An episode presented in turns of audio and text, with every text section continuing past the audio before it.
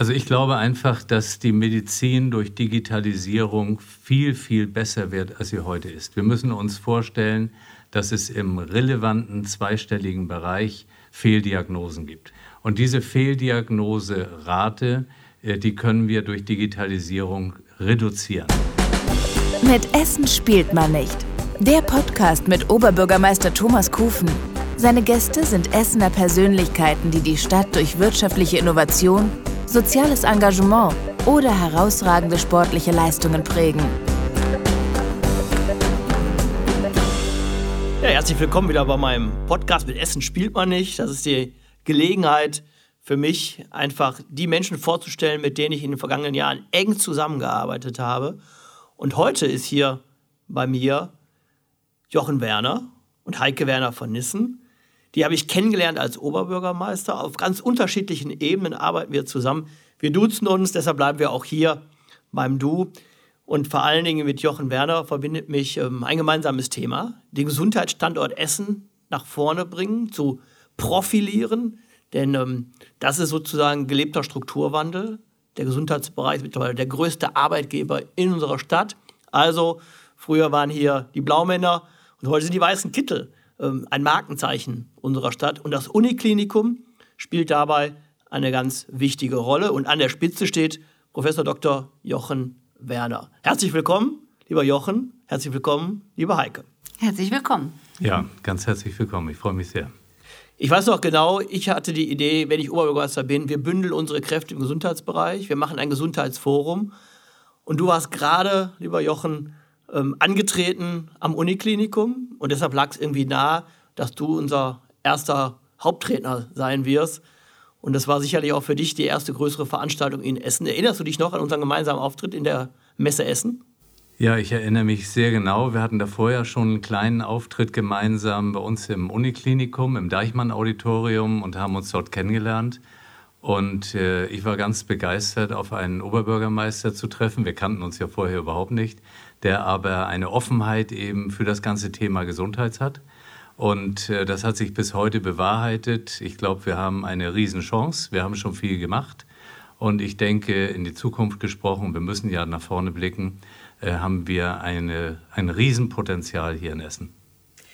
Jetzt haben wir auch eine gemeinsame Herausforderung zu stemmen. Covid-19. Das ist die Erkrankung, die aus dem Coronavirus, aus einem SARS-Virus heraus uns wirklich ähm, prüft.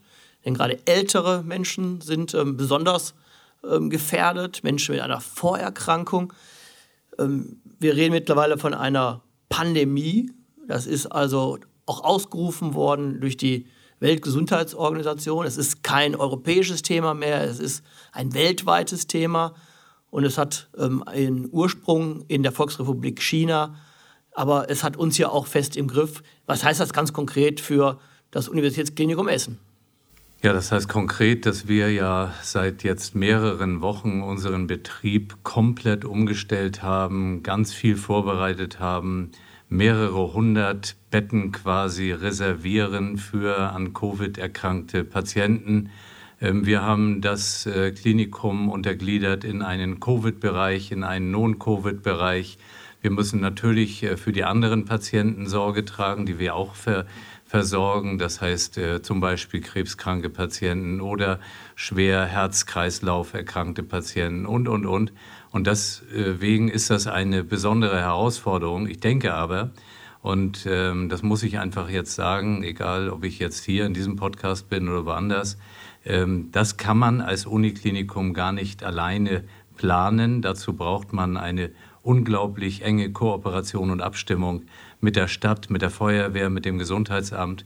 Und wenn man diese Zusammenarbeit äh, jetzt über Wochen sieht, dann haben wir einiges auf die Beine gestellt. Im Moment, heute, äh, versorgen wir 65 äh, Patienten stationär. Das wird jetzt weiter ansteigen, bin ich ganz sicher, Tag um Tag. Und äh, es ist aber kontrolliert. Ja, ich bin diesbezüglich jetzt nicht äh, in größter Sorge. Ich weiß nur, wenn wir die Vorbereitungen nicht so getroffen hätten, dann hätten wir äh, schon jetzt Probleme. Du ähm, warst, bevor du ärztlicher Direktor am Universitätsklinikum Essen warst, von Hause aus eigentlich Hals-Nasen-Ohrenarzt. ähm, über Stationen in Gießen und in Marburg hast du einen Ruf nach Essen bekommen. Ähm, vielleicht erklärst du einfach mal ganz konkret, was ist das Coronavirus, was macht es und warum waren wir nicht darauf vorbereitet? Ja, das ist alles gar nicht so einfach zu sagen. Erstmal äh, muss, muss, uns klar sein, wir haben jedes Jahr drei bis vier Coronaviren. Die begleiten uns äh, vorzugsweise durch den Winter. Ähm, daran erkranken auch manche Menschen schwer, aber das ist eben relativ unspektakulär. Und wir wissen bei diesen Coronaviren auch, dass die im Sommer mehr oder weniger verschwinden und dann kommen sie zum Herbst hin wieder. Also das ist so die ganze Situation. Jetzt kommen wir auf ein sich recht schnell verbreitendes Virus, ähm, das eben den Sprung aus China äh, zu uns ja auch äh, geschafft hat. Und ähm, da es sich relativ schnell verbreitet, das heißt ein Betroffener steckt in der Regel ungeschützt drei weitere an, kann man sich sehr schnell ausmalen, wie sich so eine Ausbreitung vollzieht und die trifft dann auf nicht geimpfte Personen. Das bedeutet, alle sind ungeschützt und so ist die Wahrscheinlichkeit, dass man sich infiziert, hoch. Und äh, wenn man dann sieht, äh, was dieses Virus mit einem anstellt, dann ist es ja so, dass es in vielen Fällen ganz harmlos ist. Manche merken gar nicht, dass sie infiziert sind. Trotzdem können sie auch anstecken. Und äh, wir wissen aber inzwischen auch, dass die Älteren wenn es dann eine Infektion ist, die die Lunge mit betrifft, ähm, teilweise darunter sehr schwer erkranken, teilweise auch sterben. Auch das ist nichts Ungewöhnliches, wenn wir uns überlegen, dass ja viele Menschen die alt sind, ich nenne das jetzt mal über 80, wenn sie eine Lungenentzündung bekommen, sterben. Das haben auch schon viele gehört. Da ist jemand operiert worden, dann hat er sich nicht erholt, hat eine Lungenentzündung bekommen und dann ist die ältere Dame eben an der Lungenentzündung verstorben. Das bedeutet, Lunge ist für alte Menschen ein Risikoorgan. Man braucht eine gewisse Kraft auch, um atmen zu können. So, und jetzt passiert genau das. Diese älteren Menschen infizieren sich oder werden infiziert. Und ähm, dann äh, geht das Ganze los, dann müssen viele eine Beatmung haben. Und das ist so das Besondere dabei. Und es trifft uns eben ähm, nicht ganz gut vorbereitet, das muss ich leider auch sagen. Denn ähm, wir diskutieren jetzt seit vielen Wochen, ob es Sinn macht, Mundschutz oder nicht Mundschutz zu tragen. Wir wissen, es ist eine Tröpfcheninfektion und natürlich leuchtet es ja jedem ein, wenn man etwas vor den Mund und vor die Nase bindet, dass die Tröpfchen weniger schnell, weniger aggressiv auf andere ausgeteilt werden. Und deswegen ist es so ein Thema, nun, nun sind wir damit konfrontiert, wir haben zu wenig Schutzmaterialien. Natürlich, die wurden zu einem großen Teil eben auch in China produziert. Und so kommt eins zum anderen, erstmal nicht geimpft, dann zu wenig Schutzmaterialien. Und wir sind mit dieser Situation vielleicht auch in dem Moment etwas überfordert. Und das hat jetzt gar nichts mit Kritik zu tun. Ich finde, inzwischen gibt es viele, viele gute Entwicklungen, aber es ist auch sehr, sehr schwierig mit großen Einschnitten fürs öffentliche und fürs private Leben. Wir fahren es Stück für Stück runter. Und wir haben aktuell eine heftige Debatte darüber, wie wir auch wieder zurückkommen in die Normalität des Miteinanders. Aber dann ist das Virus ja trotzdem nicht verschwunden und der Impfstoff noch nicht da.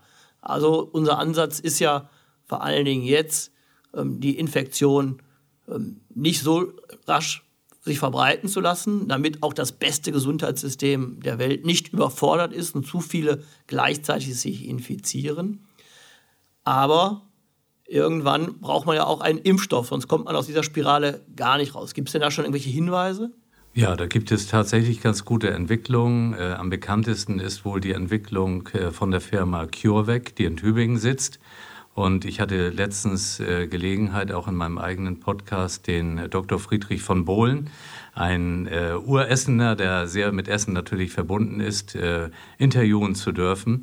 Und der hat uns die Perspektive aufgezeigt, äh, dass vielleicht tatsächlich im nächsten Jahr ein solcher Impfstoff verfügbar ist. Ich finde das sehr schnell, hat er auch gesagt. Normal sind ja alle möglichen äh, Tests vorgeschrieben etc. Aber vielleicht können wir äh, guten Mutes sein. Nur, ähm, ich glaube, es wäre falsch davon auszugehen, dass uns jetzt im Herbst 2020 das schon äh, alles erlösen kann. Und auch dann, wenn ein solcher Impfstoff eingeführt wird, dann dauert es natürlich trotzdem, bis die Masse der Deutschen auch geimpft ist. Dann wird man zuerst sehen, wer ist besonders gefährdet. Das sind die mit chronischen Erkrankungen. Dann vielleicht Mitarbeiterinnen und Mitarbeiter im Gesundheitswesen, die bis dahin keine Antikörper produziert haben. Also auch das wird alles dauern und es hilft nichts. Wir müssen uns jetzt eben damit befassen. Und das ist in meinen Augen das Aller, Allerwichtigste, dass wir zum einen die schützen, die Risikopatienten sind, weil sie eben äh, bestimmte Vorerkrankungen haben oder die alten Menschen, ähm, weil wenn die betroffen sind, dann haben sie wirklich ein hohes Risiko an dieser Viruserkrankung zu versterben. Medizin und Ethik sind verschwistert. Es ist immer auch ein, ein Spannungspunkt zwischen beiden Bereichen. Und deshalb gibt es natürlich auch die Diskussion aktuell und äh, wie immer zwischen Virologen und Wirtschaftsvertretern ähm, über den Maß und ähm, über den Umgang mit Maßnahmen. Wenn man es genau runterbricht, dann riskiert man natürlich auch einen großen volkswirtschaftlichen Schaden, um eine relativ kleine Gruppe zu schützen. Mich beruhigt das ehrlicherweise, dass wir diesen Kraftakt unternehmen, um wirklich um jedes einzelne Leben, Menschenleben wirklich zu kämpfen und die zu schützen. Auch egal, wie alt sie sind und welche Vorerkrankungen sie haben. Ja, das sehe ich genau wie du, Thomas. Ähm, ich meine erstmal, wir vergegenwärtigen uns doch bitte, die haben uns äh, gezeugt und äh, wir haben denen alles zu verdanken. Das darf man nicht vergessen und diese Menschen, die Älteren, die sind ungeschützt. Und diese älteren Menschen, die werden infiziert. Sie infizieren sich in der Regel nicht, sie werden infiziert durch andere. Und äh, das muss auch jeder mit sich abmachen. Deswegen, das ist ja vielen gar nicht klar in der Tragweite, wenn man eben die ältere äh, Großmutter infiziert, ähm, wie macht man das mit sich selbst ab? Denn man hat die Infektion vielleicht reingetragen und die Großmutter stirbt. Ähm, das sind alles Themen, die sind noch gar nicht richtig in der Öffentlichkeit platziert. Nur das ist die Tragweite. Und deswegen gibt es für mich gar nicht ein Wenn und Aber. Ich saß letztens an einer Runde, das war noch vor diesen Verboten, ähm, und da sagte mir jemand, der mir gegenüber saß, ja, aber im Grunde ist es doch so, die haben ja auch ihr, ihr Leben gelebt. Das ist für mich so befremdlich, ich kann es gar nicht sagen. Ich habe mich so aufgeregt darüber, ähm, weil das einfach nicht geht. Und das ist unsere Verantwortung jetzt, alles zu tun, dass diese Gruppe geschützt wird. Und das ist mühevoll und das wird noch viel mühevoller, weil man auf der anderen Seite lockern will. Aber die Konsequenz bleibt, wenn diese Menschen infiziert werden, dann haben sie ein hohes Risiko daran zu versterben. Ich habe dich kennengelernt gerade über das Uniklinikum und man lernt sehr schnell nicht nur dich kennen, sondern das Ehepaar Werner. Heike Werner von Nissen ist mit dabei, darüber freue ich mich sehr, denn auch unsere Begegnung war über eine Charity-Veranstaltung in der Lichtburg. Es ging um ein Konzert, auch zugunsten der Stiftung Universitätsmedizin und gerade ging es darum, wie man ähm, Kindern und Jugendlichen, die schwer erkrankt sind, vielleicht ein bisschen auch Lebensqualität zu geben, weil sie eine lebensverkürzende Krankheit haben, ähm, sterbenskrank sind. Und jeder kann das irgendwie nachempfinden, was das für eine schreckliche Erfahrung sein muss, wenn, wenn Eltern ihre eigenen Kinder beerdigen, weil man weiß genau, das ist nicht der Lebenskreislauf. Mhm. Aber ähm, du hast dich dort eingebracht und hast ähm, auf Unterstützung geworben und unterstützt damit ja auch die Arbeit deines Mannes. Aber ich habe dich wahrgenommen, du bist nicht die Frau an der Seite von Jochen Werner, sondern du bist sehr eigenständig und setzt dich genau auch mit deinen Themen ein. Und ähm, die Schnittmenge mit uns, mit uns beiden ist natürlich auch gerade, ähm, was ähm, Jochen Werner schon ansprach, das Thema Innovation, wie es weitergeht und wie können wir auch gerade hier für diese Region was erreichen. Was planst du? Ja, also ich plane mit zwei tollen Kollegen das Innovationsfestival und das besteht aus dem Vordenkerkongress und dem Deutschen Innovationsball. Und ähm, das soll jetzt im Herbst, am 5. September, hier in Essen stattfinden, in der Messe Essen. Und äh, das ist natürlich eine schwierige Zeit für uns jetzt auch. Ähm, weil natürlich, äh, das ist ein Pilotprojekt und ähm, wir benötigen auch zur Unterstützung Sponsoren, ganz klar. Ähm, und das ist natürlich für so ein Erstprojekt nicht ganz einfach, hier durch Corona und während der Corona-Zeit ähm, da natürlich Sponsoren zu akquirieren, aber auch den Gästen, äh, ja, ähm, die Zukunft äh, zu zeigen, es geht aber auch, es gibt ein Leben nach Corona und es wird auch weitergehen. Und vielleicht werden wir uns im Herbst umso mehr freuen, dann ähm, hier Innovationen zu erleben auf dem Vordenkerkongress, aber eben auch auf dem Deutschen Innovationsball abends ein bisschen zu feiern und ähm, ja, eine Preisverleihung erleben zu dürfen. Und äh, das hoffe ich sehr, dass das umsetzbar sein wird. Das kann ich mir vorstellen. Im Moment ähm, mit dem Ball ähm, auch Klinken zu putzen, ist sicherlich in der heutigen Zeit alles andere als ähm, leicht. Aber ich teile das. Ähm, es gibt auch ein großes Bedürfnis, nicht nur den ganzen Tag nur über Corona zu mhm. reden. Ich habe selbst angefangen, ähm, Kochrezepte bei Facebook zu veröffentlichen und habe da wunderbare Rückmeldungen bekommen, weil viele Bürgerinnen und Bürger das einfach beruhigend finden, ja. dass der Oberbürgermeister abends dann doch noch Zeit hat, irgendwie Chili con Carne zu machen und äh, schickt mir Kochrezepte oder kochen das nach, was ich aufgeschrieben habe und schickt mir davon Bilder. Insofern glaube ich, es gibt auch eine Sehnsucht, ähm, die Innovation nach vorne zu treiben für die Region und nach Gemeinschaft. Denn das erlebe ich ja auch. Wir reden ganz oft über Geschäfte, die wieder öffnen sollen. Aber es geht ja auch darum, dass wir sich wieder Vereine treffen sollen, dass der Fußballverein wieder funktioniert, dass ein Chor wieder zusammenkommen kann. Also der Mensch ist ein soziales Wesen. Und ähm, ihr versucht Innovation und einen Ball zusammenzubringen. Wie muss ich mir das vorstellen? Ja, das, ähm, das darfst du dir so vorstellen, dass zum einen tagsüber es wie ein, ein Kongress, wie eine Messe abläuft, dass natürlich Aussteller ihre Innovationen äh, darbieten. Ähm, das wird verknüpft sein mit Start-ups. Äh, wir werden einen Start-up-Wettbewerb ähm, äh, haben in verschiedenen Kategorien. Es wird diese Auszeichnung auf dem Vordenkerkongress geben. Wir werden das mischen mit interessanten Podiumsdiskussionen, äh, wie zum Beispiel mit äh, Richard David Brecht. Äh, Frank Thelen wird auch da sein und ähm, äh, ja, es wird auf jeden Fall ähm, ähm, sehr interessant für jeden, also nicht nur B2B, für, für Unternehmer, sondern eben auch für B2C, dass äh, der Bürger hier Innovationen erleben kann und äh, erspüren kann und vor allem ausprobieren kann. Da spielt natürlich die Digitalisierung in allen Bereichen auch eine ganz große Rolle. Wir werden hier das Event Zukunftsmedizin im Vordenkerkongress haben, unter anderem aber auch den ersten deutschen Seilbahntag mit Hashtag Urban. Das wird auch was ganz Interessantes. Ähm, abends parallel zum Deutschen Innovationsball werden wir die Fuck-Up-Night haben. Ich glaube, wir wollen hier auch so ein bisschen Brückenbauer sein. Größere Brücke, glaube ich, können wir gar nicht schlagen. Ähm, und so wollen wir einfach dieses ganze Innovationsfestival für jeden interessant machen. Du bist deinem Mann Jochen Werner nach Essen gefolgt und treibst jetzt hier das Thema Innovation nach ja. vorne und auch gesellschaftlichen Zusammenhalt mit einem Event. Ähm, jetzt Hand aufs Herz, äh, wie innovationsfreudig sind die Menschen in Essen und im Ruhrgebiet und wie nimmst du sie wahr? Oder bist du nicht vielleicht auch gerade derjenige, der ihnen aufs Pferd hilft? Also ich muss dir ganz ehrlich sagen, ich lebe ja jetzt hier seit einigen Jahren und ähm, bin ja meinem Mann sehr gerne gefolgt und äh, super dankbar, dass wir hier gelandet sind. Und ich äh, liebe Essen. Und das sage ich jetzt tatsächlich von vom ganzem Herzen. Ich komme aus Wiesbaden, bin Wiesbadenerin, gebürtig äh, in, in, Frankfurt geboren und ähm, war mein Leben lang natürlich immer, äh, ich war immer selbstständig, äh, nie die Frau von.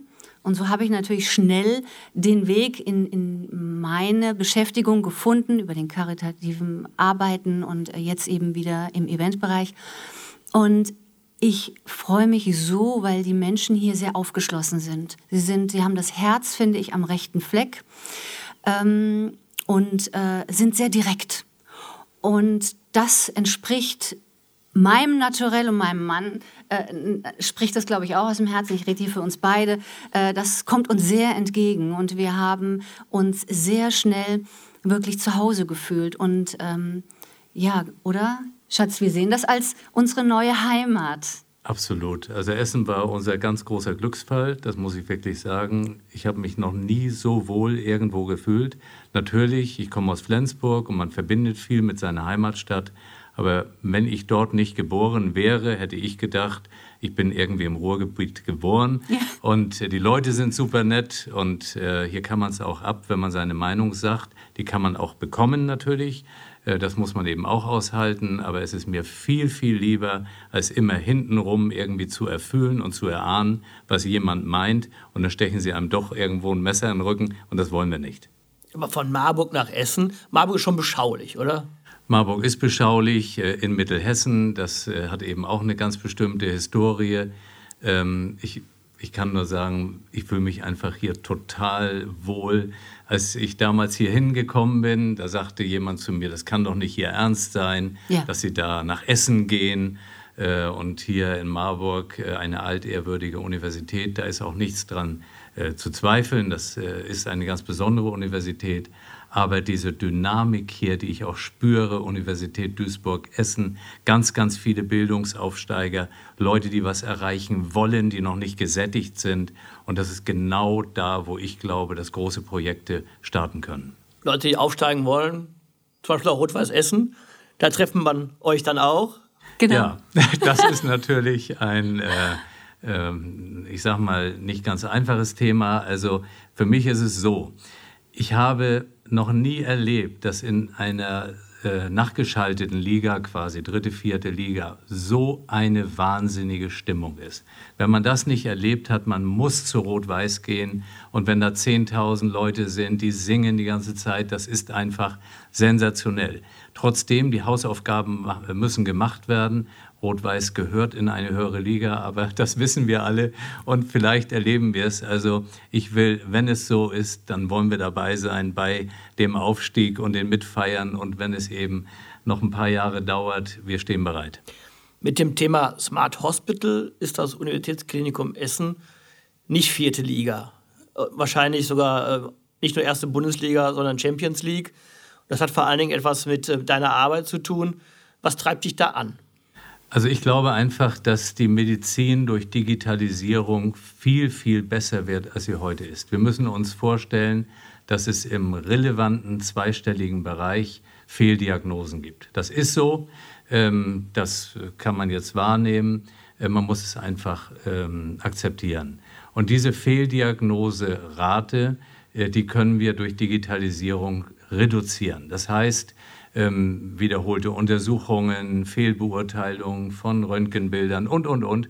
Das wird man durch Digitalisierung reduzieren können. Und dann kommt ein ganz großer Schritt. Im Moment betrachtet jedes Fachgebiet die Untersuchungsergebnisse. Der Radiologe sieht seine Ergebnisse, der Labormediziner seine und dann kommt der Arzt und beurteilt diese verschiedenen Befunde. Aber das wird später automatisiert gehen. Das heißt, auch mit künstlicher Intelligenz unterlegt, werden Diagnosen gestellt und damit hat man für diesen Patienten eine genauere Diagnostik und man wird dann auch eine viel genauere Therapie ähm, einleiten können. Und das, was man nicht vergessen darf, das ist, dass viele Prozesse im Krankenhaus eben unglaublich arbeitsaufwendig sind, gerade auch für den Pflegedienst. Äh, die Mitarbeiterinnen und Mitarbeiter dort, die dokumentieren und, und, und. Auch das wird man viel mehr über die Maschine, über den Computer reguliert bekommen. Und damit haben die Pflegenden zum Beispiel mehr Zeit für die Patienten, aber sie haben auch wieder mehr Zeit für sich. Denn weil sie so angespannt waren, haben viele den Beruf verlassen.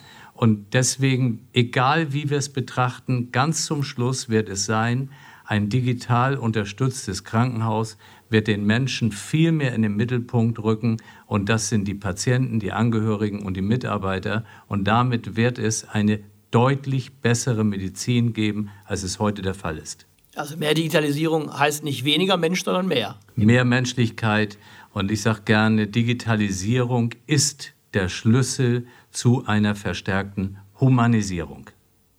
Heike, wird das denn auch eine Rolle spielen beim Vordenkerkongress, beim Innovationsfestival, das Thema Smart Hospital? Ja, auf jeden Fall. Auf jeden Fall wird es hier auch Innovationen geben, die auch wirklich gezeigt werden können.